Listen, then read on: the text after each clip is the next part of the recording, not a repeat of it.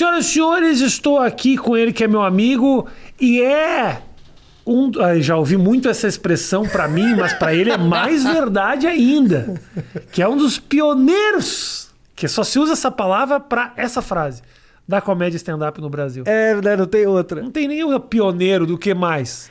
Pioneiro da aviação, o Santos Dumont. Às vezes eu explico para as pessoas assim, eu me sinto um dos sete de Lost. Lembra É, Lost? é. Quando eles voltam É. e aí eles, o mundo conhece ele como o sete do voo, É lá, lá, lá. é. E aí o sete de Lost, eu, você, a Marcela, Porque Mestre, Cláudio, foi uma Diogo. turma muito Danilo. pequena, né, que começou fazendo o stand-up. Mas aí tem essa. Bom, é o Bruno Mota que tá aqui comigo. E a, a nossa grande. a grande discussão é essa, né? Mas calma aí. Vocês não começaram nada. Verdade. Oi, gente, tudo bem? Não, eu gosto de assistir não- Globo News, porque CNN, todo mundo que entra dá boa tarde ao apresentador, É. boa tarde pros meus colegas, boa tarde, Rafinha, boa tarde pra você que tá em casa. É. E aí o outro fala, boa tarde pra você que tá em casa, boa tarde, apresentador. Eu fico um festival de boa tarde. Boa Minha tarde fica ótima. Muito boa tarde. Tarde fica maravilhosa.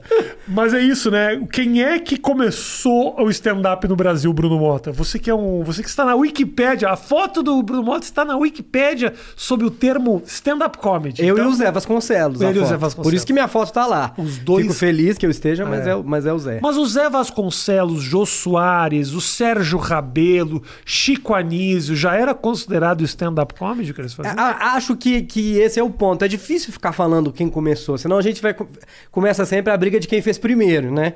E aí é o Mansfield, que tem 720 anos. Tô brincando É, com o Mansfield, é só porque ele é nosso amigo que a gente pode falar. E o Mansfield, que É, mas fez lá nos Estados Unidos, né? Fazia até sem falar inglês, ele fazia o sapateador, os números dele. Mas o negócio é quando você define, ah, não tem personagem, não tem piada, então aí todo mundo que você for traçar de volta, ah, então Grande Otelo, É. então o Chiquinha Gonzaga um dia contou uma piada e não tinha personagem. O que acontece é, esses caras que são grandes, são enormes. O Zé, eu acho que a gente, o stand-up adotou ele como patrono do stand-up assim, um nome antigo o suficiente e honrado o suficiente pra gente dizer. Vamos dizer que começou ali. Porque o Chico Anísio e o Jô Soares consideravam o Zé um mestre. Tá. Então a gente. Acho que todo mundo do stand-up fala, ah, o Zé Vasconcelos. Ele fazia show com orquestra, esse cara, né? Sim. Fazendo assim, é, as coisas que ele até via nos Estados Unidos se inspirava. Mas o negócio é, na nossa geração, a gente determinou esse jeito é, como. como. como uma geração de stand-up. Eu acho que a cultura do, do grupo, a cultura dos shows com muita gente, fazendo o formato americano de comedy club. É, você saía não pra ver o Rafinha, você saía pra ver. Ah, vou ver aqueles cinco lá, nem sei o nome. Entendeu? Ou às vezes ia ver o Rafinha e mais quatro que eu não conheço, tudo bem. A pessoa saía pra ver à noite. É. Só que a gente também começou uma, uma geração, né? Um estilo. Naquela época, como se fala, andor, eh, uma andorinha só não faz verão. Então tinha o Zé, aí passava um tempo e tinha. Você ia ver a pessoa, não interessa o que o Chico faz. Ele vai fazer os personagens, ele vai contar uma história, eu quero ver o Chico. Né? Eu quero ver o Ari Toledo, É, eu quero ver é. o Juca Chaves tocando É. o, o, o Era a menestrel. pessoa, Era né? a pessoa. O que a gente definiu é uma geração que faz um tipo de humor. E aí a pessoa saía não pra ver um, pra sair pra ver stand-up comedy. O gênero. É. É. O que faz com que cresça uma indústria, né? Porque um dos grandes problemas de Portugal foi isso, né? O Portu... Em Portugal, o stand-up comedy nasceu na televisão. Eles Foi começaram ao quase isso. contrário. Eles começaram ao contrário. Tinha um programa lá, o Levanta-te e Ri, que repetia muito figuras. Né? Então o cara. É porque não tinha ninguém fazendo. Não tinha ninguém fazendo. Então quem fazia minimamente aquilo, eles É. ficavam repetindo. Lá começou ao contrário. Oito, nove pessoas que ficavam revezando. E o que aconteceu depois que o programa saiu do ar? Essas oito ou nove pessoas viraram chicos, viraram jôs. Sim, viraram, ca- ca- cabeça de rede, né? Isso, então Cabeça o cara saía pra ir ver o Newton. O cara não saía pra ver... Então essa... Não se criou um meio. E acho curioso. A gente que começou muito antes, a- os motivos que levaram cada um a fazer aquele negócio É. e de- a maioria descobriu depois que aquilo chamava comédia stand-up. O que que te levou a fazer humor? Eu, é, esse é meu jeito de, de ver o mundo. Eu não tenho outro jeito.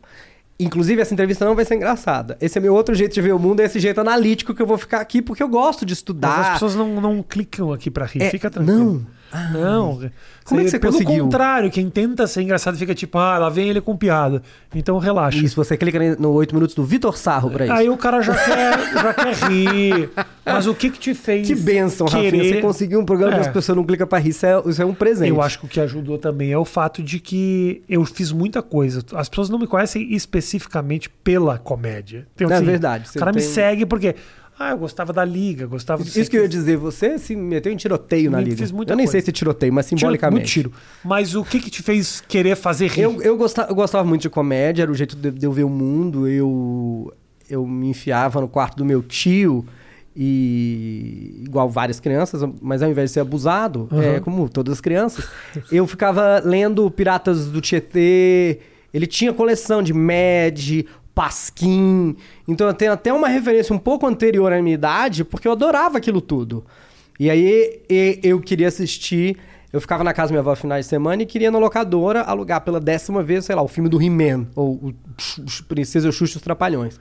Aí ele falava, tá, eu vou te levar na locadora, mas você não gosta de rir e tal? Então pra cada... Você pode alugar o que você quiser. Pra cada desenho que você alugar, eu vou escolher um filme pra você ver. E aí ele escolheu pra mim Monty Python, A Vida de Brian, é, é, a Louca Louca História de é, Robin Hood e O Jovem Frankenstein. Aham. Eu assistia Agente 86, pra mim, é a, é a primeira. É o meu primeiro entendimento, assim, com 5, 6 anos, na Band, passava Agente 86, Dini Eugênio e a Feiticeira no final É, da tarde. sim. Esses três programas. Mas o Agente 86 era a primeiro, meu primeiro entendimento do que, que era comédia. No sentido da paródia. Porque ele era uma brincadeira com essas séries e filmes James de Bond, agente. é uma brincadeira do com James Bond, né? É, e, e é- mas eu criança entendia, mas aí ele tira um sarro, ele fala com a câmera, então aquilo, era- aquele é meu primeiro entendimento Ele se é comédia. comunicava através do sapato. O sapato, um sapato dele era um fone. telefone, né? Cada dia tinha, um, tinha o cone do silêncio, que eles enfiavam e a gente não ouvia a história mais. Isso. E ele, ele fazia tudo errado, mas ele sempre resolvia o crime, né? E ele falava, desculpa por isso, chefe, a dublagem era muito boa. 99, você acreditaria em... É. Ele fazia tipo o Kiko, ele tinha uma- um bordão tipo o Kiko, ele falava, estamos aqui com um lugar cercado de policiais. Aí o bandido falava o quê? Ele, você acreditaria em quatro policiais e um cachorro? Você acreditaria só no cachorro? É. É E foda. ele é uma criação do Mel Brooks. Então meu, Aham. meu tio falou: Ah, você gosta de 86? Então você vai ver tudo do Mel Brooks. E eu gosto Pantera muito. cor-de-rosa. Nossa, mas eu amava, amava. É. E a gente, meio criança, gostava da abertura, que é onde aparecia o desenho da Pantera Cor-de-Rosa, Aham, né? aham. O que acontece é que Pantera Cor-de-Rosa foi um sucesso tão grande. É o nome do diamante, é o diamante rosa, que é a Pantera Cor-de-Rosa, e o, e o Peter Sellers é o detetive trapalhão. E ficou tão famosa aquela abertura, com aquele desenho, aquela caricatura, que deu origem aos desenhos da Pantera Cor-de-Rosa. Oi, eu não sabia É disso. isso. Então, o a, a Pantera no filme. É o diamante. Não existia desenho da Pantera não, não. cor-de-rosa. É, o nome do filme é. é, é- A, Nossa. a- a Pantera Cor-de-Rosa é o nome do diamante e o Henry Mancini, que é um gênio, compõe aquela trilha. Tanan, tanan, tanan, tanan, tanan, tanan. Aham. E eles vão fazer a abertura. E aí o cara vai... é, As aberturas eram muito trabalhadas naquela época. Tipo, as do James Bond, todas as aberturas são um clipe. Não sei se você lembra, é a música do, do ano, mas desde 1900, sei lá quanto. Daí a- os créditos ficam muito loucos, psicodélicos. isso. E o cara desenhou a Pantera. Aquela Pantera fez tanto sucesso junto com o cartoon do detetive, do Peter Sellers, que eles fizeram a série de desenhos animados da Pantera Cor-de-Rosa. Nossa, eu, eu achava que na- o desenho tinha nascido antes. Talvez porque a qualidade do desenho era, era infinitamente inferior à da abertura, porque na abertura tinha um investimento muito maior com Muito, animação. muito, E é os isso. caras no desenho faziam de série, assim. Então parecia que aquilo ali tinha dado. Ah, porra, não sabia E disso. você não sabia? Agora você sabe. Muito bom, cara. E aí, com a. É, e aí o jeito de eu ver o mundo era através da Tá. comédia. Eu, aí eu fui fazer teatro, fui fazer tudo, tudo que eu queria fazer. Eu queria- trabalho na escola, eu queria fazer comédia. Tá. E assim, é, até falei com você outro dia. Eu agradeço muito por, por vocês terem me tolerado, porque eu devia ser muito chato. Não, cara, eu não, eu não tinha. é, No começo, quando você entrou no negócio do stand-up comedy, É, a gente vai chegar aí. Eu tinha Calma aí. 18 anos, mas eu gente- assim, eu era uma criança. A gente vai chegar aí, calma aí, calma É, aí. não, eu tô na criança Tá ainda. bom, Isso foi só criança. um Vai, vai. fast forward. A gente começou com Lost e segue. Mas eu ia dizer, agradeço vocês terem me tolerado, porque era uma criança. As pessoas falam hoje assim, mas isso não é um programa de televisão. Mas eu vivia num programa de televisão na minha cabeça. Na minha cabeça, minha vida sempre foi esse, o, o The Office, Aham. o, o Modern Family. E aí eu, eu lembro do Improvável, por exemplo, o Daniel pedia pra gente não olhar pra câmera. E aí ele ia editar, ele falava, mas você tá olhando pra câmera. Eu não vou te contar mais onde é a câmera. Aí ele olhava de novo e eu tava olhando pra câmera. E eu falei, Daniel, deixa eu te contar uma coisa. Eu olho pra câmera na vida. Não tem uma câmera aqui, mas eu olho, sabe? Eu faço que nem a Denene, eu faço. hum. é tipo close pro bordão no Zorra Total. Eu falo, É. que que é isso? Na minha, na minha cabeça sempre foi um, um grande sitcom, sabe? Tá. E eu era essa criança. Então eu queria fazer teatro, queria fazer o jornal do colégio, eu queria apresentar o trabalho em forma de fazer piada de alguma forma. E eu gostava muito de ir no teatro. Com 12 anos, o meu jeito de ir no teatro era fazer amizade com as bilheterias pra eles deixarem eu entrar. Porque geralmente as comédias eram todas pra mais de 18. Uhum. E aí, às vezes, eles me ligavam e falavam: sobrou um ingresso de Isso em quebra. Minas, em Minas, É, Belo em Minas, Horizonte. em Belo Horizonte. Tá. Pro show do, do Chico. Quer Tá. vir? E aí eu ia. Assisti tudo, Rafinha, eu adorava. Mas eu comecei a ver que, em termos de piada, se você vê o Chico, o Jô, o Juca, o Caceta, o Ari, 70% das piadas boas são as mesmas piadas que cada um conta do seu jeito. Tá. Eu gostava do que eles faziam entre uma piada e outra. Eles falavam do ônibus, do chão, da rua do Brasil, da TV, da propaganda, da mulher na plateia, da moda. Aí eu falava, eu, eu queria ver um show só disso. Só do parênteses. Será que tem? E aí, quando eu comecei a fazer comédia, eu quis fazer um show só disso, só, só dessa, dessa parte. Porque pra mim era muito legal, porque as piadas as pessoas já conheciam. E aí, comecei a me inscrever Mas essa nos festivais. parte, essa parte era tudo material próprio, era tudo É. texto próprio. Tudo é, de ouvido... Não era piadão de livro, era texto Hum, próprio. Não, texto próprio. O que eu tinha de referência era isso, e depois o Jô fazendo a abertura do programa dele, no SBT, que ele fazia um stand-up, como todos os late shows. Ele colocava a mão no bolso e ficava 15 minutos. No começo, no Jô Soares 11 e meia, ele ficava ali descascando as piadas do dia, zoando a plateia, zoava os caras, abria carta, lia as Aham, cartas. Sim, sim. E o Oscar. A apresentação do Oscar pra mim também era tipo, ah, ali não é piadas, ali é um. um- Fica falando, fica zoando aquele, aqueles ricos, os famosos. É. Era isso que eu queria fazer. Então, nos festivais, e começou a ter uns festivais competitivos, eu me inscrevia, aí eu tipo contava uma piada pra abrir, e o resto eu fazia isso, da minha cabeça. Às vezes encerrava com uma última piada, porque era na minha cabeça era o quê? O parênteses entre uma piada e outra. Mas tudo escrito. Tudo escrito. Você realmente botava tudo no papel Escrito, mesmo. Escrito, escrito mesmo. Escrito. Eu, eu vim muito do papel, porque eu fechei muito jornal, escrevi muito espetáculo de teatro, juvenil. Então era muito do papel. E eu ganhei muito prêmio entendi que ganhava prêmio não era necessariamente o melhor, mas o diferente. Como eu fazia um negócio diferente, eu ganhei muito prêmio. E competia Festival. contra quem? Contra contador de piada. Contador de piada, personagem, imitador. Gente que não tinha aquela ideia, por exemplo, contra Filomenas, ganhei de várias. Não da Gorete. Não da Gorete. A Gorete é um, a, a Filomena existe quando a Gorete faz. É um negócio mágico. Mas tinha várias Filomenas que, É. que se inscreviam. Nessos da Capetinga de balde. Se você quiser fazer um dia um sketch com 10 Nessos da Capetinga, você acha? E eles eram Nerso da Capitinga mesmo. Nersos da Capitinga. Ah, às vezes era o Cerso da Tapitinga. Tinha muito isso. Era Gilomena. Não, Cerso, eu acho que Cerso da Tapitinga ele tá vendo agora e falando, era eu! Porra, até que enfim alguém me reconheceu. me deu o meu devido crédito, a minha história na comédia. Ah, eu lembrei de Willer Jorge, era um dentista em Minas. Ele era o melhor Cerso da Tapitinga. Porque começa a ter os caras que fazem tão bem, né? Que o Tirulipa é o quê? Ele é o melhor tiririca que tem hoje em É. dia. É verdade, né? Porque. e- é, mas o lance é, é, Tem um cara que criou o Nerso da Capitinga. Tem. Quem Mas- é esse cara? É, o Pedro Bismarck. É ele mesmo. É, o Pedro Bis. Porque de repente, de repente você não sabe. De repente o Pedro Bismarck é mais um Nerso da É, Capitinga. porque tem aquele negócio, o trote, repente ele é o um trote cara, essa do, capitinga é como muito chama? bom. Daqueles trotes. O- o- Mussão. A Mussão. Aí eles falam, ah, mas o Mussão, na verdade, tá fazendo o seu lu- Lunga. Aí o É. seu Lunga, na verdade, tá fazendo o... O É, seu é, o é. Mussão pode É o ser. espírito que baixa é na isso. pessoa. É um Mas aí isso. então você se destacava por fazer algo diferenciado, de terno, quer dizer, outra não tinha uma roupa, Não, não, eu não usava terno. não tinha uma Eu maquiagem. tinha 16 É, anos. não existia terno pra Eu você. não tinha. Eu tinha que... Quando você me conheceu, eu colocava uma, uma, uma camisa colorida, igual essa daqui. Eu sempre... Eu tinha coleção de gravata Com 12 anos, eu não podia usar. Eu tenho uma aqui no meu bolso agora, mas eu falei, não, o Rafinha vai achar vergonhoso demais eu pôr a gravatinha borboleta, porque eu gosto, sabia? Bota a gravatinha borboleta. Não, bota. não vou. Tá bom. Você quer que eu ponha a Bota a gravatinha? Você vai ficar feliz? eu Vou ficar feliz, vai, vai Então completar. Vocês vão ver eu colocando. Agora, o que eu ia te perguntar é o seguinte: você, ah, nessas competições e tal, sempre em BH, você já tinha pretensão de isso ser a tua, a tua carreira, o teu ganha-pão e tal? Sim, eu nunca tive, nunca tive dúvida que eu ia ganhar dinheiro assim. É Que você ia viver disso. Eu cheguei aqui com uma certeza cega de que ia dar certo. Mas assim, sem a menor ideia Mas em de como- BH não era uma, não era tipo assim, não era uma profissão pra você. Quer dizer, não pra uma profissão, mas não, porque era. Eu tinha 14 anos. É, então, é. Não, na minha cabeça era. Eu fiz muito festival. Desde os 14 eu fazia festival de teatro promovendo.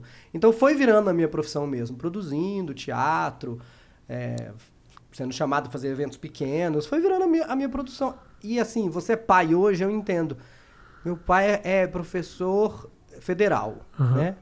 E minha mãe, dona de casa, formada em química. Eles deviam ver eu fazendo aquilo e falando, Não vai pra "Que lugar nenhum isso aí. engenharia, sabe? Eles nunca me obrigaram. Mas eu fico entendendo, tipo, ele acha que isso vai ser um... Ele...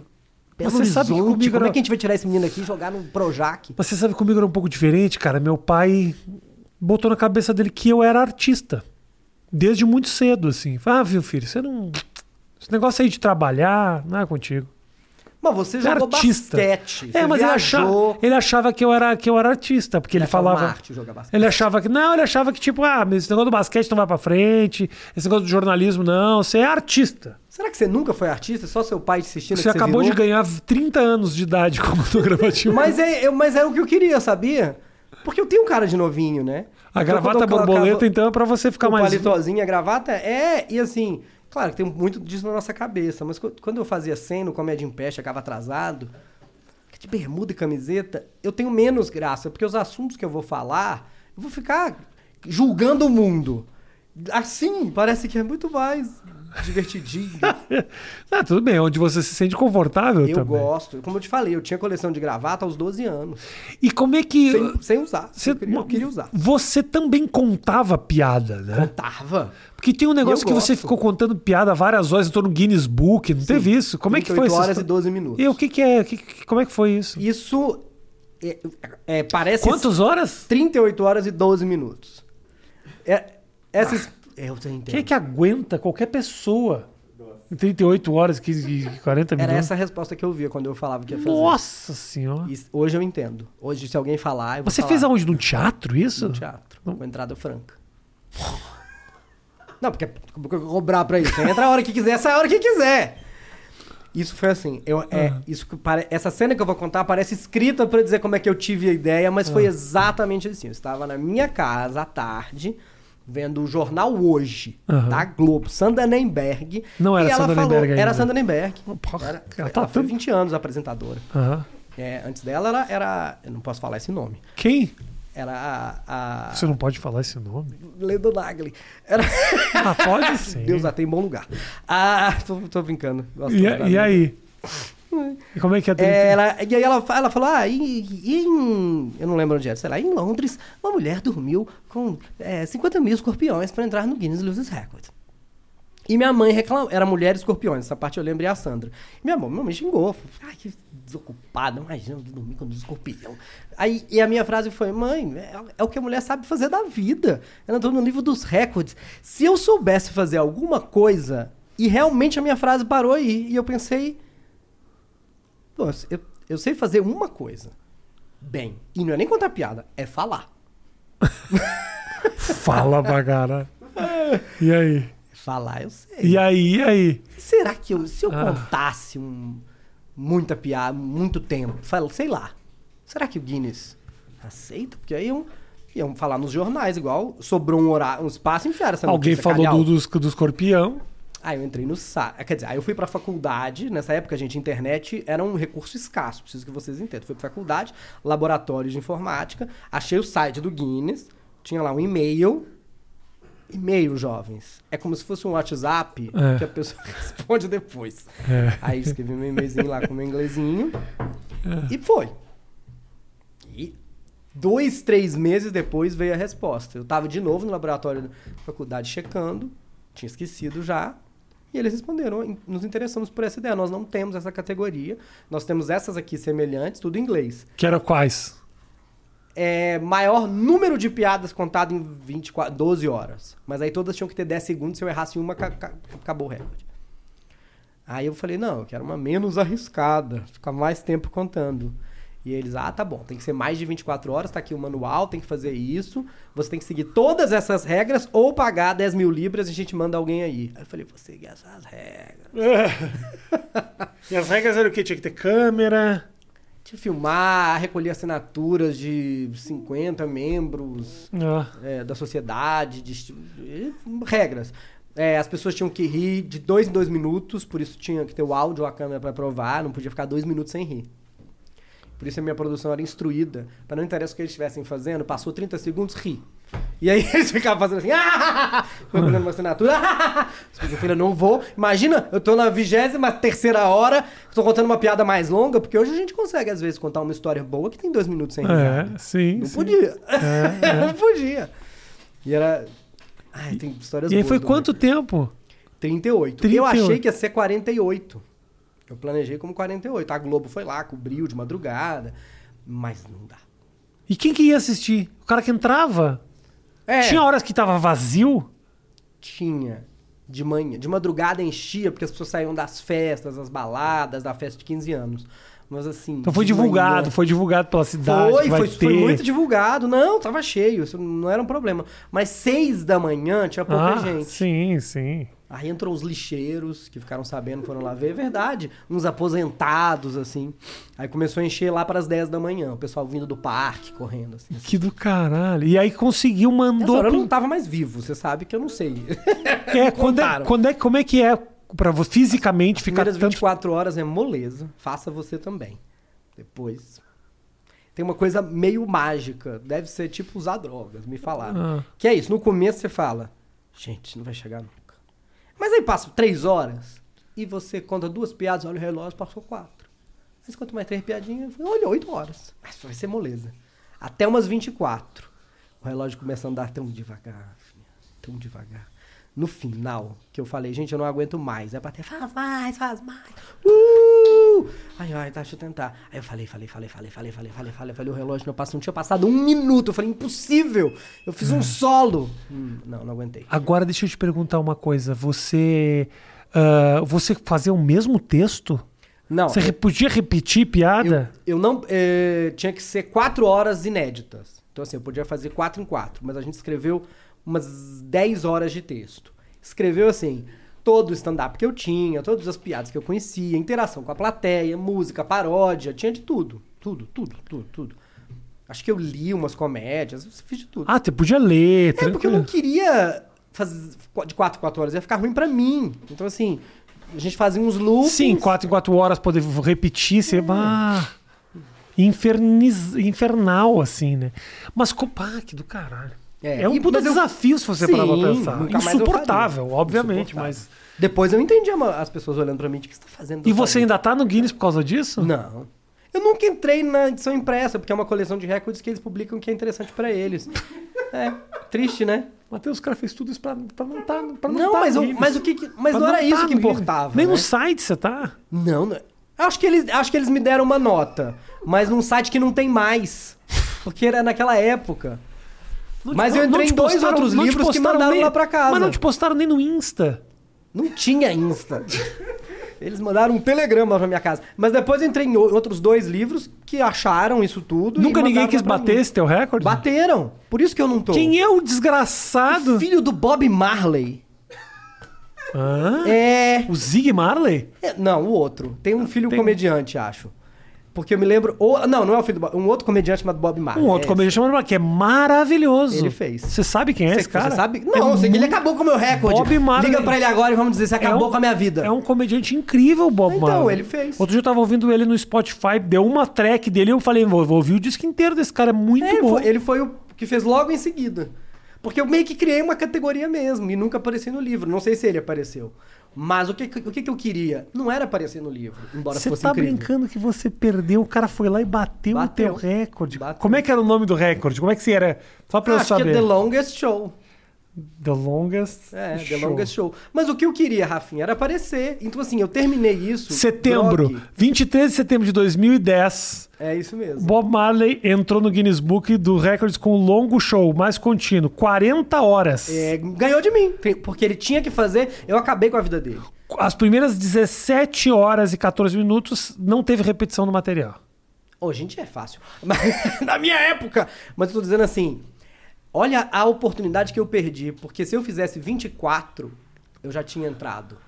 Eu fui muito ganancioso.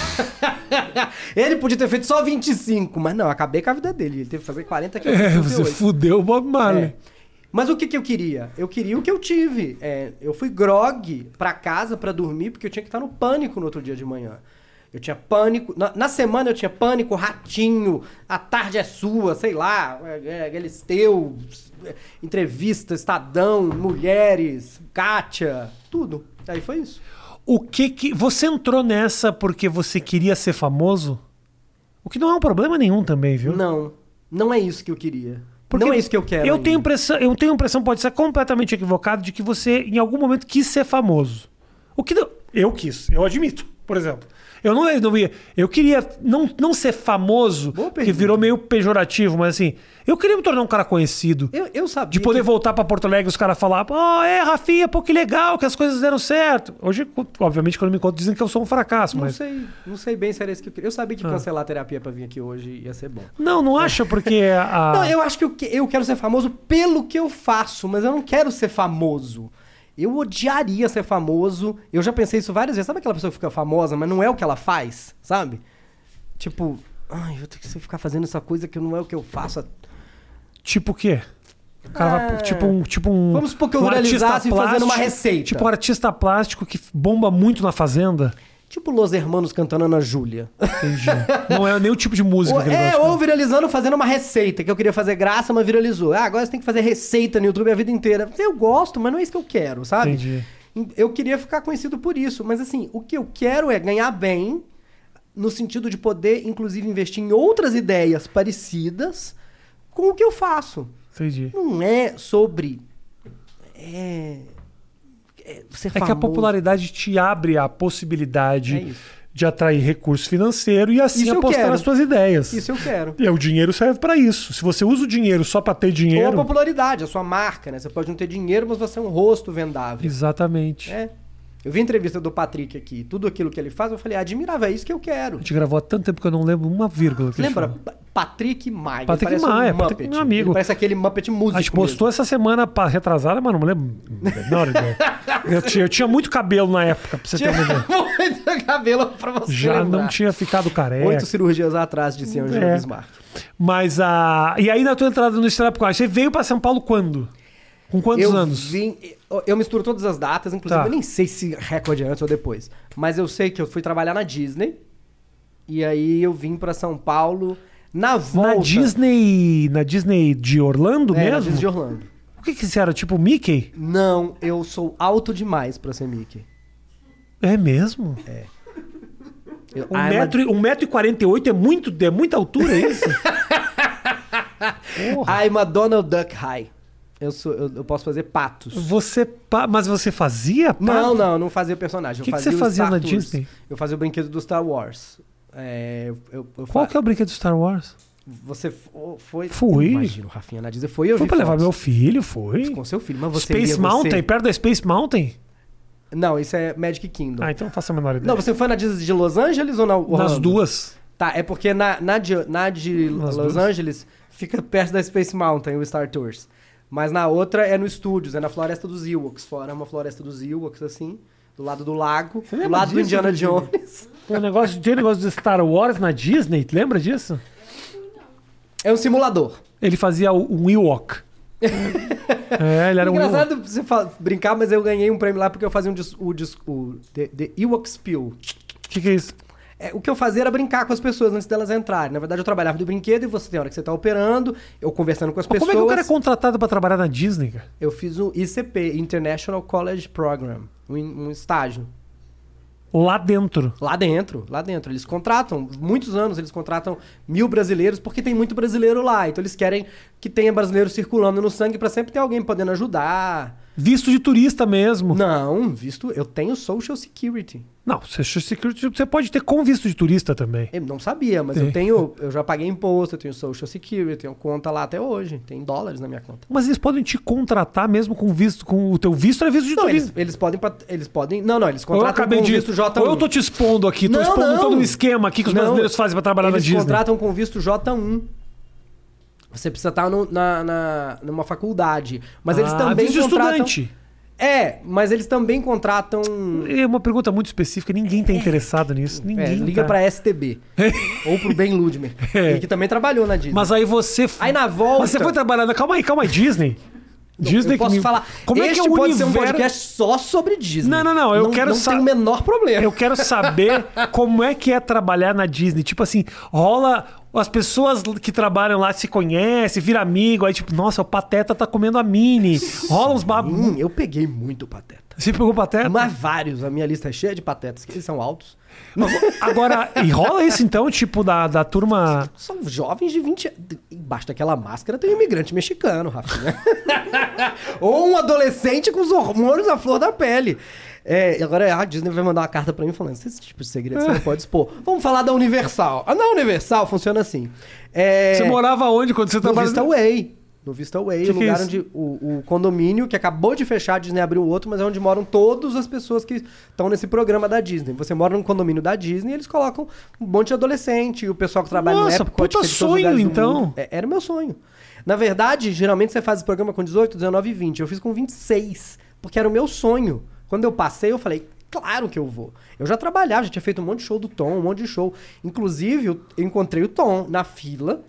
Encontrei várias pessoas que me conheciam e falaram pra mim assim. O Tom me olhou e falou: Mas o que, que você tá fazendo aí? E a minha resposta era muito divertida e era muito verdadeira, que eu falava: Você tá vendo aquela placa ali? É proibida a sua entrada? É, eu sei o que tem ali. Eu posso entrar ali. É por isso que eu tô aqui. E eu queria saber O que, como... que tinha nessa placa? Porra nenhuma, né? Não, é assim, a Disney é toda linda, né? Você abre a placa, é um break room normal, com tudo Claro, zoneado. Te mando a óbvio, foto. óbvio. A graça é essa. Claro. Ou você anda no túnel embaixo do Magic Kingdom, onde tem os Mickey sem cabeça, a Branca de Neve fumando, tomando um café com o Pateta. Que é isso, a, a Mouseketeria, a cafeteria do Magic Kingdom. Que triste uma criança entrar ali, é uma desilusão, é que nem. Mas por isso que elas não entram. É proibido. que É proibido, tristeza. mas é divertido.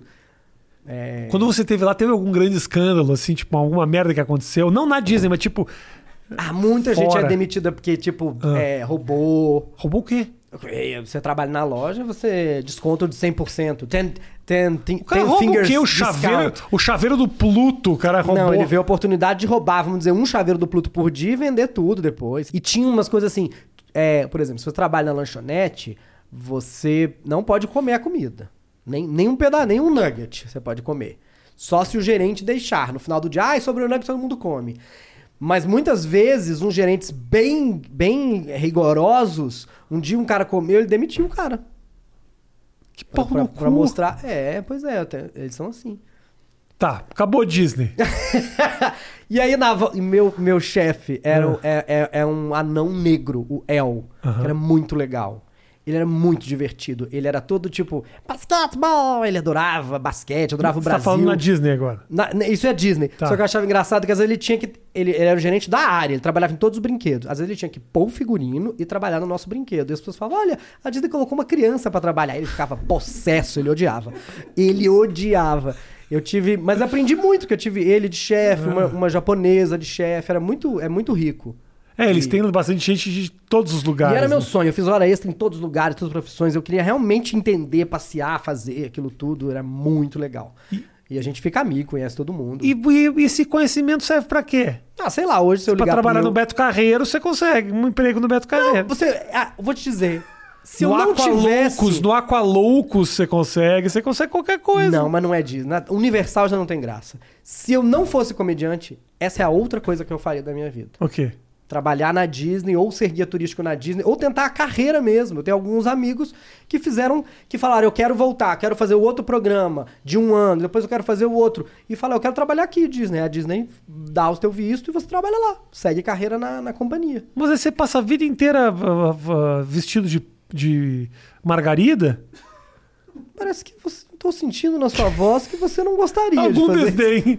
Não é isso, eu tô Qual é a pensando. parte ruim de se vestir de margarida? Eu não estou. Não, não é isso. Não é o problema da Margarida. O que eu tô tentando entender é, tá bom, tenho 58 anos. E, você é a Margarida. Há 40 anos, então a melhor paga. Margarida do Então paga bem ser a Margarida. parque. Paga muito bem. Ah, eu não sabia disso. Eu achei que era coisa de moleque que ganhava uns lanches. Não, pro... Eu achei. Não, paga, a Disney paga bem, trata bem os funcionários, você tem muitos benefícios, Que paga bem. loucura. Então eu subestimei uma profissão incrível. É, que, mas uma, profissão sem formação que paga, sei lá, 18 dólares a hora, deve Porra, ser é isso, pouca coisa pra caralho. É, É, é bom, é bom, é e bom. tem ingresso de graça, então eu sei assim, tinha uns senhores que trabalhavam lá, sei lá, só uma- uma- um mês por ano pra levar os netos de graça, desconto, hotel e tudo mais. É, Cara muito quebrado, né? Vou trabalhar um, me dedicar um mês da minha vida pra poder levar meu filho no aposentado, parque. Rafinha, não tem nada pra fazer. Aposentado, eu, eu trabalhava com um casal de aposentados, o George, trabalhava também no Muppets e, no, e no no- no- na torre, que não pode sorrir. Era É. muito divertido. Ele parecia um Muppet. Mas era isso, era, ele ia lá, trabalhava uma hora por dia e tinha tudo. E tem brasileiro pra caralho trabalhando Ah, lá, é esse? é, é a Flórida, né? É, brasileiro. Orlando é Orlando, né? Flórida, você já fechou na Flórida. É, Orlando é Orlando. A gente Orlando, aqui pensa que. Orlando é uma coisa à o parte, Orlando, não é a ele- Flórida. o Orlando é uma grande loja do Gugu, né? É, tipo isso. Sabe, Eu, às vezes comparo o contrário, eu falo assim, é, a Barra da Tijuca é uma, a grande Orlando brasileira, né? é Não é? muito, é muito. Às vezes eu olho pro Marcos Mion e vejo um Miami dos anos 80 Total. e presto na testa dele. Total. Ai, gente. Ah, mas é uma puta pra brasileiro. Cidades que parecem pessoas, com Rafinha Bastos. Mas é maravilhoso se você parar pra pensar, o brasileiro poder morar em Orlando, porque é uma cidade que fica 8 horas daqui, não é tão longe, É o Brasil. entendeu? O clima é meio brasileiro. O clima é bom, Flórida não faz um invernão do caralho. Não. entendeu? É isso. E aí, quando, quando eu voltei, Voltou. Stand-up comedy. É, aí meio que minha carreira, eu podia ir pro Rio, fazer, fazer muito show. Eu fazia muito show com comédia em pé. Eu era meio. É, Na gravação, você acabou de entrevistar o, o quadrinista brasileiro que trabalha pro Batman, né? Eu me sentia meio Batman do, do stand-up, porque era um cavaleiro solitário. Vocês tinham o Clube da Comédia, eles tinham comédia em pé, o Diogo tinha o Risorama, e eu ficava sozinho chorando na minha Batcaverna. Mas eu servia muito de substituto. Eu ia pra lá, substituía, ia pra cá, substituía. Então eu fiz uma grande temporada aqui com o Comédia em Pé em São Paulo, que o Caruso não podia fazer. Então eu podia ir pro Rio, ser o quinto elemento deles, o folguista. Porque eles eram quatro, mas um queria sempre estar fora. Mas acabou que o Alex... eu substituía tanto no Clube da Comédia que vocês não quiseram a pauta do Teatro Folha. E aí o Alê chamou eu, o Márcio Ribeiro, o Rabin e a Marcela, como se fosse um de cada show, né? Pra fazer o Seleção do Humor. De 15 em 15 dias, substituindo um espetáculo que tinha da casa, que era Nunca Ser Sábado. E aí eu falei, hum, de 15 em 15 dias. E aí o Mr. Blues tinha sido comprado por outra pessoa. E alguém falou, você não quer assumir as cestas no Mr. Blues? Aí eu falei com a Nani People, Nani, o que você acha de assumir as cestas no Mr. Blues? Eu tenho um nome do espetáculo que eu fazia em BH, que é Improviso, que eu acho muito bom. Ela, vamos fazer, meu bem, Improviso! Aí eu, a Nani e o Márcio Ribeiro ficamos sexta no Mr. Blues e sábados No, no Folha. no Folha. Sendo que logo em seguida a gente revezava com, nunca, com o espetáculo da casa Nunca Se Sábado, que também estava em Campinas, que era um outro teatro do grupo. E aí eu lembro de eu falar com o produtor e com o Isser, vamos fazer lá também, que a gente reveza ao contrário. Aí toparam. Era, eu era tipo grilo falante. Eu falei assim, vamos fazer na sexta, meia-noite. Campinas, aquele teatro de Campinas era muito bom. É Tim, né? Na época. Tinha mil, É, depois... eu, hoje- fiz- eu fazia. Acho que é uma das primeiras temporadas de, de- de teatro que eu fiz arte do insulto foi em Campinas. eu te vi fa- no Crown Plaza. Eu fazia quartas e quintas em Campinas. E no Crown Plaza. No Crown Plaza eu fazia sexta e sábado, Eu meia-noite. Muita coisa boa no Crown Plaza. Sexta é um teatro que cabia o quê? 100 pessoas? É, o Médici também fazia lá. Amei. O Como eu Mansfield. assisti o... o Cada um com seus problemas lá. É. E eu só fiz lá no Crown Plaza por causa do Mansfield. O Mansfield que me conseguiu. O Aliás. Messi fazia um espetáculo que eu queria muito ver. Eu nunca vi ele e o Tatá fazendo duas aeromoças que eles falam que tacavam umas bainhas de cereal É, na plateia. Aliás, a pauta do Crown Plaza agora é, é muito detalhe, né? Rolou uma polêmica recente a respeito da pauta do Crown Plaza. Mas não tem mais Crown Plaza. Cla- Não tem Crown mais. Não, Plaza. não, não, não. Outro dia o Oscar foi num podcast e disse que eu tinha roubado a pauta. Rolou uma. Você odeia o Oscar Filho? Aqueles que Imagina- quer só aumentar. Não, não, imagina. Então você não que eu- fala mais com o Oscar. Não, eu tenho. Eu tenho Tarja, tarja, eu, te- eu, eu gosto do Oscar. A gente já teve alguns, alguns arranca-rabos. Acho que. Impossível, você tem dois metros, ele tem a minha altura, Eu não tem acho- nem como trocar este soco. Mas eu acho que foi um pouco. Não, não, não de, de tapa. mas eu acho que a gente teve um momento ali que eu dei umas pegadas pesadas com o Oscar, da qual eu acho que eu peguei. Acho que eu fui um pouco duro demais com ele. Teve um momentinho Eu ali que eu, que eu dei uma engrossada. Hã? Dei uma engrossada com ele. E aí eu acho que ele ficou meio. meio. meio. Um pé atrás, assim. Tinha umas histórias, né? A gente conversou outro dia numa mesa e você. Mas é porque também a gente era meio junto e meio separado, então sempre rolava um. Ah, pegou a pauta, pe- pegou a pauta, é muito de teatro. É um pouco. pegou é, isso, tinha isso, mas a. Ah, A gente pegou a pauta que era pra ser do Clube da Comédia, criou Seleção do Humor. Eu lembro de um ciúminho também, que o Márcio falava, ai, não querem deixar eu fazer o clube porque eu estou no Seleção. Imagina. Não, mas eu tô dizendo, não sei o que que era isso. Às vezes era do Márcio. Era um grupo muito pequeno de pouca gente, se criou muita história que não se resolveu pessoalmente. você tem noção que a gente se conhecia, nós 12, sei lá, éramos 12, éramos 15 no mar, éramos 6 com Irene Ravache. E, e a gente sabia todo mundo. Aí começava alguém, quando alguém falava, tem um show novo, comédia na cara. Aí a gente ia lá e sabia quem era. A Tortorelli, a Carlos Ocro, o Gus, o Morgado, né? É. A gente ia. Não tô dizendo que. que- que- é, e aí. E agora? Quantos são? Mas eu acho que é melhor, sabia? Não, eu sei, mas a gente Acho que pelo você- fato de ter muita gente Claro. agora, ca- acaba esse negócio, tipo, fulano fez isso, fulano fez, falou aquilo. É maravilhoso, Fez- mas aí hoje é os caras vão hoje lá, fazem, vão as- lá, o cara vai, faz rapidinho, voa pra São Caetano, pula pra Mauá, depois faz São Voa Paulo. pra São Caetano é o Naquela Whindersson, né, época show. era... São Paulo voa pra São Naquela Caetano. época era muito... Todo mundo, ai, o que o outro tá fazendo, o que fez? Acho que tinha um pouco disso, assim, Não, é sabe? maravilhoso, porque hoje eu posso conhecer alguém, a pessoa já tá pronta. E você fala, que cara incrível. Não, mas ele faz há dois anos já É. no, no boteco do sei lá onde, sei lá. Gente, que sensacional. Exatamente. Mas na nossa época era, era a gente. A gente sabia exatamente onde o outro tava. É. Tipo, ah, então ele está lá. ah, esse- Mas foi bom, assim, porque também deu a oportunidade eh, da gente conhecer muito o trabalho do outro, né? Porque era uma época que só assistia o outro até. As Hoje pessoas dia- não têm mais isso. É. O Comédia em Pé, a gente sentava na plateia pra ver o show. Isso era muito rico, porque eu sei que alguém pode pensar, nossa, mas você viu um show da pessoa todos os dias. Todos os dias, isso dava a gente acompanhar, sugerir, o outro sugeria pra um. E, Tinha ideia, passava piada pro outro. e às vezes eu penso, nós somos, eu acho nosso material, desses primeiros, desses 20 primeiros, muito bom. Mas também nós éramos, nós somos os redatores mais caros que tem. Todos nós. É, imagina quanto custaria a redação do Rafinha, do Cláudio, do Danilo, do Messi, da Marcela. A gente se assistir dava piada pro outro. É. A gente realmente fez muita redação final pro outro. E eu acho que tem também um lado positivo, que até pare... na época parecia um problema, mas hoje eu entendo como muito legal. Não tinha referência, né? Não, era a gente mesmo. Não tinha referência. Hoje você liga a Netflix e você pode passar assistindo stand-up comedy para os próximos 20 dias que, não, que ainda vai ter conteúdo para você. A gente não tinha YouTube na época. Então tinha. você tinha que se descobrir. Calma quem sou eu? O que, que é engraçado? Por exemplo, eu fui descobrindo aos poucos que meu humor era um pouco mais pesado, um pouco mais agressivo, e eu me sentia confortável. E esse sempre foi, eu pessoalmente sempre fui assim. Então eu fui me descobrindo, porque não tinha como. Hoje em dia o cara. Aí, aí começou, depois de um tempo, uma, uma galera que vinha tomando essa primeira turma como referência. Então você via no palco umas pessoas que não estão mais, mas assim, muito filho de Danilo, muito filho de Rafinha. Ah, nossa, vi muito. Você via muito, Danilo e Rafinha, vi muito, muito, carinha com boné falando. O que "É, tem de sei Thiago que-" Ventura hoje, eu vi O- da Danilo e é. Rafinha na- naquela mas, época. na- mas hoje. E, e Porchat, havia muito Porchat. Muito Porchat, muito. Mas Porchat tem até hoje. A gente atuando, tem muito Porchat por aí. Da televisão. Então, assim, é louco, né? Porque não tinha referência. Aí a gente começou a virar a referência. Então eu acho que a gente evoluiu muito e muito rápido por isso. Tipo, cara, é o seguinte: você faz um negócio que ninguém faz, você vai ter que descobrir uma maneira de fazer, não vai ter ninguém pra te ajudar. O que você pode ter um amigo te dando uma dica de uma piada ou outra, e é isso.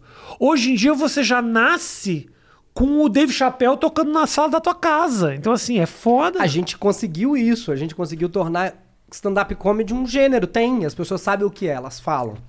Né? É, A, gente, a nossa geração, quero dizer, a gente trouxe isso pro Brasil. Alguém entraria depois, mas foi a gente. Claro. Não tem como. A gente foi a gente que. Não, Não é porque a gente viu nos Estados Unidos e quis importar. A gente queria fazer e trouxe. Qual foi o show mais bosta que você já fez em toda a sua vida? Eu fiz muito show pra quatro pessoas em Belo Horizonte. Não, não, duas. não para quatro pessoas.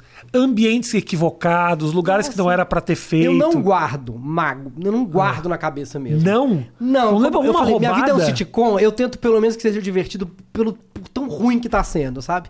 Então eu tô realmente lá rindo, eu tento aproveitar. Tipo, ah, vou aproveitar porque nunca vai ser tão ruim esse show. Mas assim, tu, acho que tudo já. Uma já- churrascaria, Já. puteiro. Não. Ah, puteiro, a galera faz. galera fez. Não, mas tudo bem. Mas podia- é que a, a moeda de troca numa- do puteiro, eles não, não tinham pra me oferecer. Nada a ver. Né, Os caras ganham dinheiro mesmo. Os Ah, caras no puteiro ganhavam cachê. Mas eu tinha um, eh, tem sempre um comediante achando que vai sobrar um troco pra ele.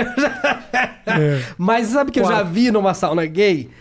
Quando eu tinha uns 20 e poucos anos, é, alguém falou: Meu aniversário, vamos pra São Paulo. Eu fui. A gente foi no teatro, Ah. jantou e foi numa sauna. E aí teve um show. A gente foi ver o show da sauna. Sei lá, era Silvete, Montila. Era um show de, de- de Oh! variedade com todo mundo de toalha. Tipo isso. Tipo fazer show no puteiro. Tem mesmo. Eu lembro de. Eu chupando uma rola, falando. Ah, "Ah, essa foi boa! Bom, né? lembro, foi, foi bem divertido. Não, deixa eu ver onde que eu fiz de, de inusitado. Porra, eu fiz muita bosta. Churras, é, churrascaria, evento, Evento. ruim, piscina, evento ruim, mas eu gosto de Mas fazer é que evento. evento também é a facilidade que você tem, tipo, não funcionou, vai pra um piadão e vai. eu né? gosto de fazer evento. Eu gosto de conversar com as pessoas. Na verdade, se não funciona, eu vou conversar com as pessoas. Eu fazer interação, improviso, mas não sacaneando. Eu sei que muitos comediantes fazem, é muito engraçado. Eu realmente quero ouvir, tipo, vai, conta um negócio que Tá. você que não pode, você tem uma coisa pra me contar. E me fala uma coisa. ah, durante muito tempo a sua figura. Mas, ah, Fala, fala. eu- eu- desculpa te interromper, mas assim, eu tenho um senso bom de que o evento vai ser uma merda. Isso há muitos anos. E aí eu faço, impro- eu chamo, escalo duas pessoas, geralmente o Osmar Campbell e o Rominho, tem sido muito deles, o, o Lucas Salles, o Evandro, e eu faço improviso. E aí não tem como dar errado. Aí a gente já fez improviso em todos os buracos que você imaginar. Nunca é ruim. No mínimo é, ah, bom, Todos, todos. A gente fez em sala de aula, de escola pública do interior. A gente fez um evento outro dia que eu não consigo nem te explicar, uma coisa meio trade, só que tava tocando um pagode. A gente entrou depois do grupo de pagode, Rafinha. Que assim, que geralmente a gente é stand-upper também. A gente fica pensando, imagina entrar sozinho agora e mandar É. um stand-upão depois desse pagodão e esse churrasco. Mano, o improviso dá Tem certo. razão, tem razão. É uma solução, né? Nossa. Porque aí vira uma dinâmica. Eu ganho três uma... vezes menos e saio dez vezes mais feliz. Viu? Não é, não é, É não é isso. sobre o dinheiro. Agora, durante muito tempo, você não tocava na tua sexualidade em cena. Não era uma questão. Eu ainda não toco. Por que, que você não. Por que, que você resolveu não falar? Ou... Eu não... eu Porque não tinha faz parte de ti, assunto. né? Não faz... eu, vi, vi- eu vi você recentemente fazendo um texto muito legal falando sobre, sobre isso. Eu rio muito, eu rio fazendo aquele texto. Muito bom. É, E. viralizou. Tá no meu canal novo, eu tenho um canal novo de stand-up, agora eu vou fazer um merch agora no meio. Tá. Canal novo de stand-up. Link na descrição. Bruno Moto Stand-up, link na descrição, eu vou falar no final de Tá. novo. Ah, e por que, que você resolveu então agora falar? Por que, que- por que, que isso virou um assunto? É até pelo que eu conto no texto, eu nunca namorei. E assim, não é que não era o assunto no palco que eu escondia, não era um assunto conversando. Eu lembro que você levou quantos anos pra saber que eu era gay? Eu tava te chupando na hora, inclusive, você percebeu, não é? Dois dias, Bruno, eu levei pra Ah, saber que você era dois gay. dias? Não, Bruno, naquela época, Bruno, eu trabalhei na Ah. trash, Bruno. O meu gaydar é, muito isso. avançado. Não, primeiro você trabalhou na trash e eu tava lá. E segundo, acho que o primeiro ou segundo show do, do, comé- do Clube da Comédia, e nem era Clube da Comédia, Mão do Cane, naquele... Aham. naquele o que, que era aquilo? Era um puteiro? O que, que era aquele Aquilo negócio? era uma casa sadomasoquista. Isso, como Onde chamava? Se chamava Excess. Não, gente, contando as pessoas não acreditam. É. Tipo, a comédia stand-up no É. Brasil começou numa casa sadomasoquista. Começou numa casa sadomasoquista. Sim, o banheiro tinha foto de mulher pelada, foto de No mulher pelada. banheiro era vaginas, no banheiro masculino e no banheiro feminino eram rolas. É, eu, eu mijava tinha- sempre no feminino. É. Eu levei um namorado austríaco que eu tinha, que era lindo, que era É, logo no começo, exatamente. É, é por isso que você sabe, mas fora ele. Mas o. Eu não tinha esse assunto, eu não tenho, eu nunca. Namorado austríaco, eu fiquei com ele algumas vezes, mas assim, eu nunca namorei. Namorei, nunca namorei. Aí eu namoro agora. Mas há você não dois, falava de relacionamento mesmo em cena, não era nada. Não, não, tem, não tinha esse assunto. As pessoas falavam, é, namorar. Eu, hum, que legal. E quando você, você foi falar sobre isso agora recentemente. Agora eu tenho um assunto, agora eu namoro e eu falo, ah, é verdade.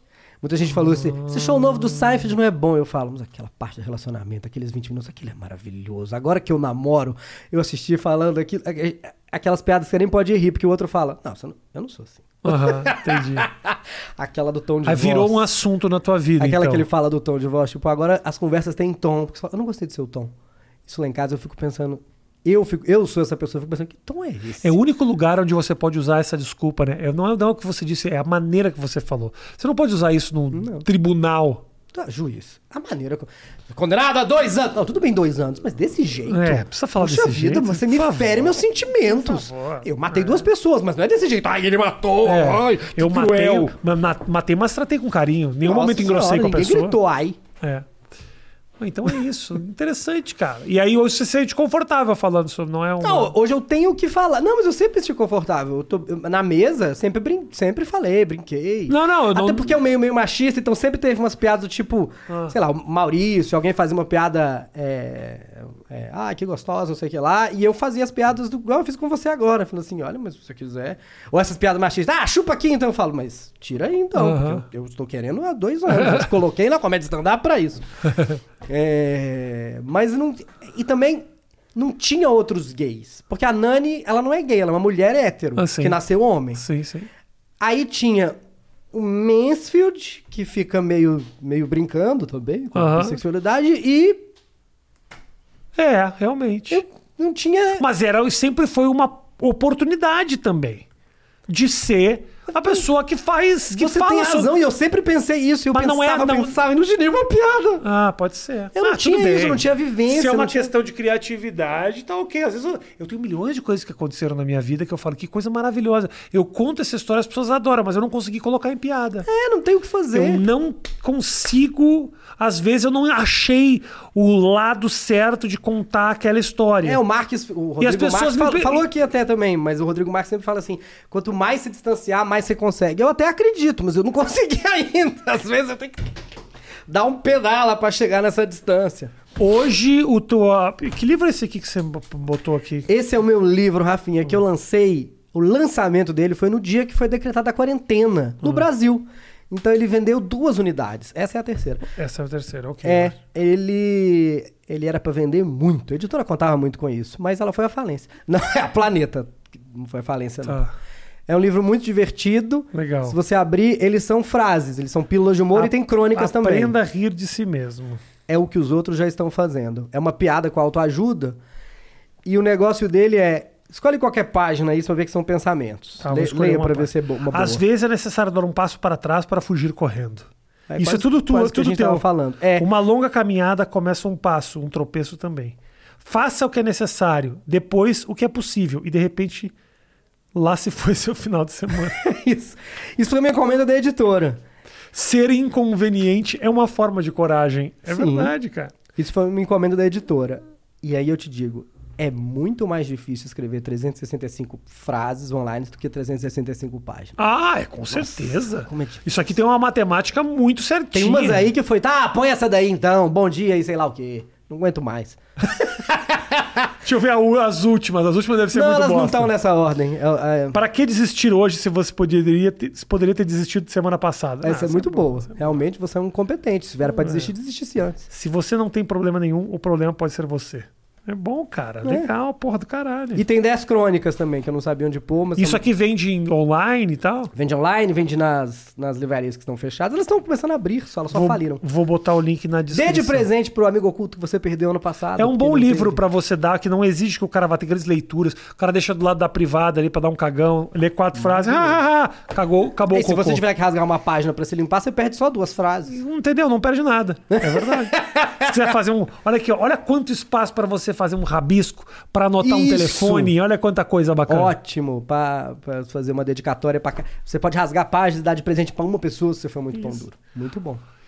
E o teatro, é, você tá voltando com o teu espetáculo da. Tô voltando com um milhão de anos em uma hora lá no Teatro Folha, mas se você ver depois, eu tô sempre em cartaz em algum lugar. A Tá. comédia da Broadway agora no Brasil. Você assistiu? Ah, assisti lá fora. Assistiu com o Colin. Assisti com o Colin Quinn num teatro. você encontrar o Colin, manda um num teatro super ele. pequeno. Ele, ele, eu faço o Cellar. Sim, eu vou... é do lado da casa ele, dele. E ele é um cara, cara que sempre me tratou muito bem, me chama pelo nome. É um cara muito legal. É, Eu gosto muito do Colin. De É verdade. muito eu- é, legal. gosto muito, inclusive, porque ele entendeu quando eu mandei a mensagem. Eu fechei esse negócio É um texto do Seinfeld. do Colin Quinn, dirigido pelo Pelo Seinfeld. Seinfeld, isso. eu fechei esse negócio pelo Twitter. Porque eu assisti na Broadway e falei: não, isso é maravilhoso, eu odeio essa pessoa, eu quero fazer isso. Aí assisti de novo e assisti de novo. E aí tentei. E fui embora. E aí tentei, eu queria fazer. Tentei agência, tentei gente que compra. Te... E ninguém conseguiu o contato. Por quê? Porque o Colin era só o stand-up na versão pra teatro, Broadway, do Colin. E aí eu ia muito em Nova York no Cellar, justamente.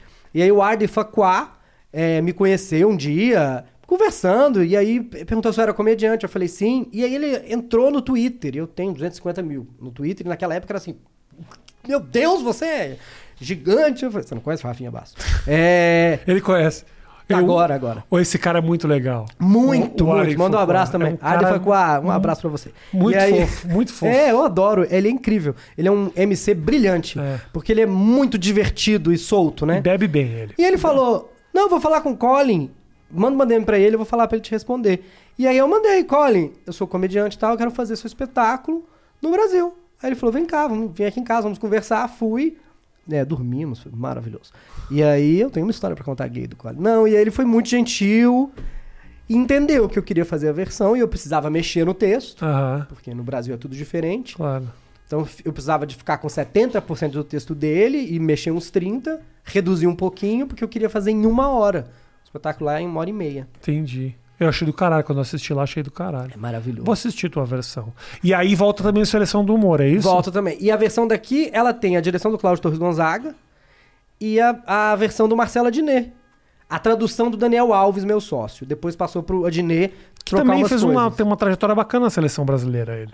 O Daniel Alves. É, sabe que tem um jogador Bruno Mota e um jogador Daniel Alves. o Daniel é meu sócio há muitos anos, então nós estamos, nós estamos ba- batendo esse bolão aí também em Campos. Quando que reestreia?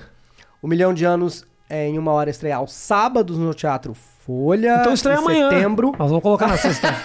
amanhã estreia. Você pode comprar o ingresso. Vou colocar o link aqui na descrição. A estreia do espetáculo do Bruno Mota, que não tem nada a ver com esse livro, mas eu acho muito legal quando a pessoa fala: aqui, ó, vem aqui. o link na descrição para você comprar o ingresso para estreia Isso. amanhã. Pode comprar meia se falar que viu aqui. Quando eles perguntarem, cadê a carteirinha estudante? Falsa, que você não tem. Você fala, não, eu vi no Rafinha Bastos e entra com essa meia. Ok, legal, fazendo uma manobra ilegal. E o Seleção. Que pode do- gerar cadeia. Da comédia stand-up, que a gente contou aqui, tá voltando com esse no- novo nome, Seleção da Comédia Stand-up no Teatro Folha, com o Rafinha Bastos. Eu não, eu vou de quando, Sim, quando o puder. dono mandou mensagem pro Rafinha. Quando eu puder, quando eu puder. Eu vou. Quero agradecer. Esses convites na televisão que a pessoa faz no É, ar pro outro falar, claro, claro. Ou quando a Eu gente ia vou. no Jô, o Jô fala, falta quando você quiser, querido. E, não, Ah, Jô, é quando.